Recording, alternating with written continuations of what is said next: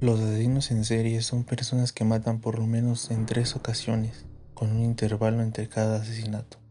A través de la historia se conocen una diversidad de asesinos seriales, cada cual caracterizado por un tipo de conducta durante el acto criminal. Los asesinos en serie están específicamente motivados por una multiplicidad de impulsos psicológicos, sobre todo por ansias de poder e impulso sexual. Con frecuencia tienen sentimientos de inaptabilidad e inutilidad, algunas veces debido a humillación y abuso en la infancia y el apremio de la pobreza.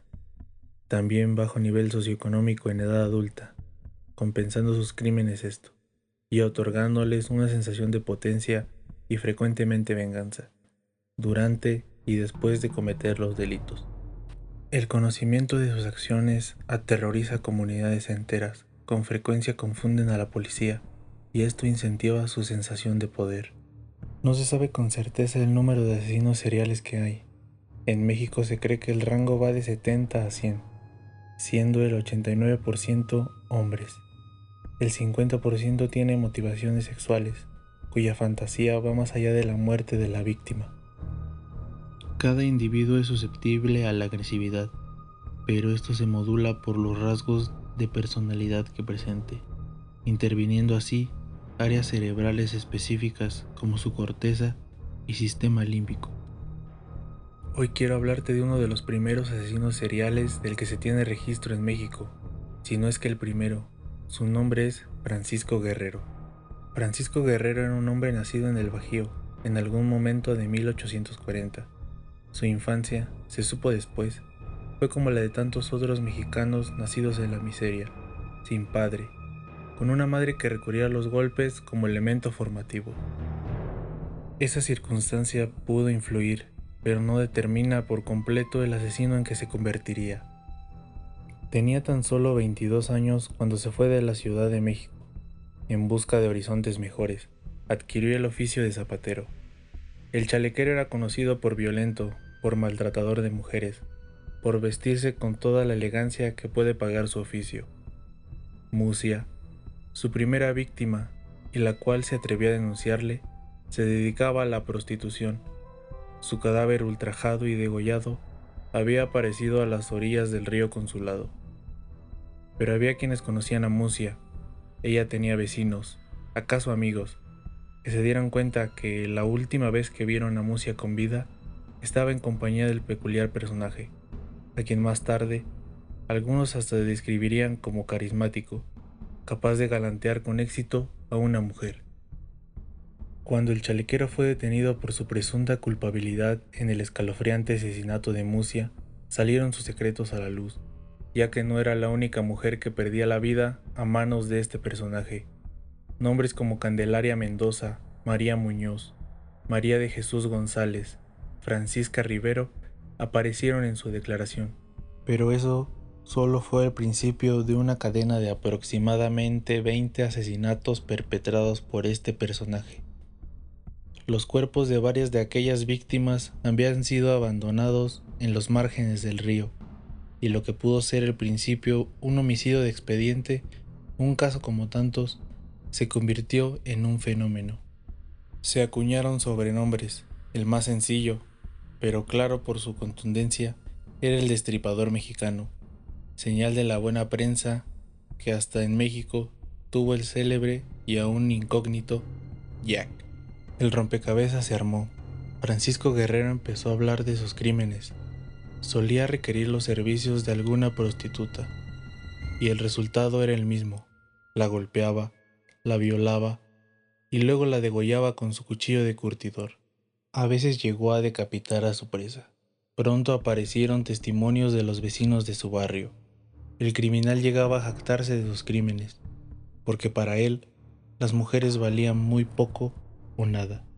En la profunda desigualdad del México porfiriano, aquellos que decidieron que la muerte de Musia no podía quedar impune e hicieron la diferencia.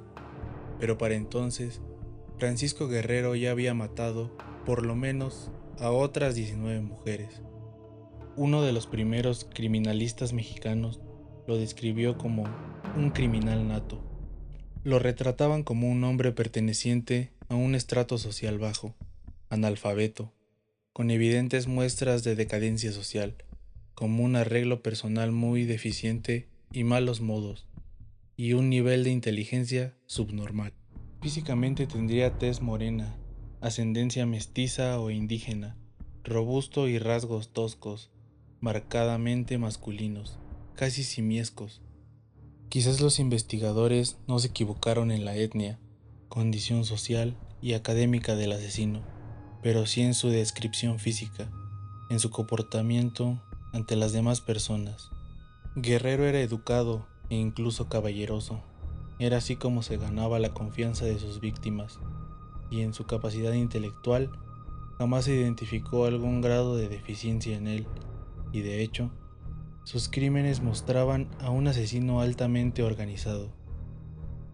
No fue hasta 1908 que un grupo de periodistas, quienes quizás influenciados por la noción de Jack el Destripador, retrataron ante las masas una imagen más cercana al verdadero Francisco Guerrero.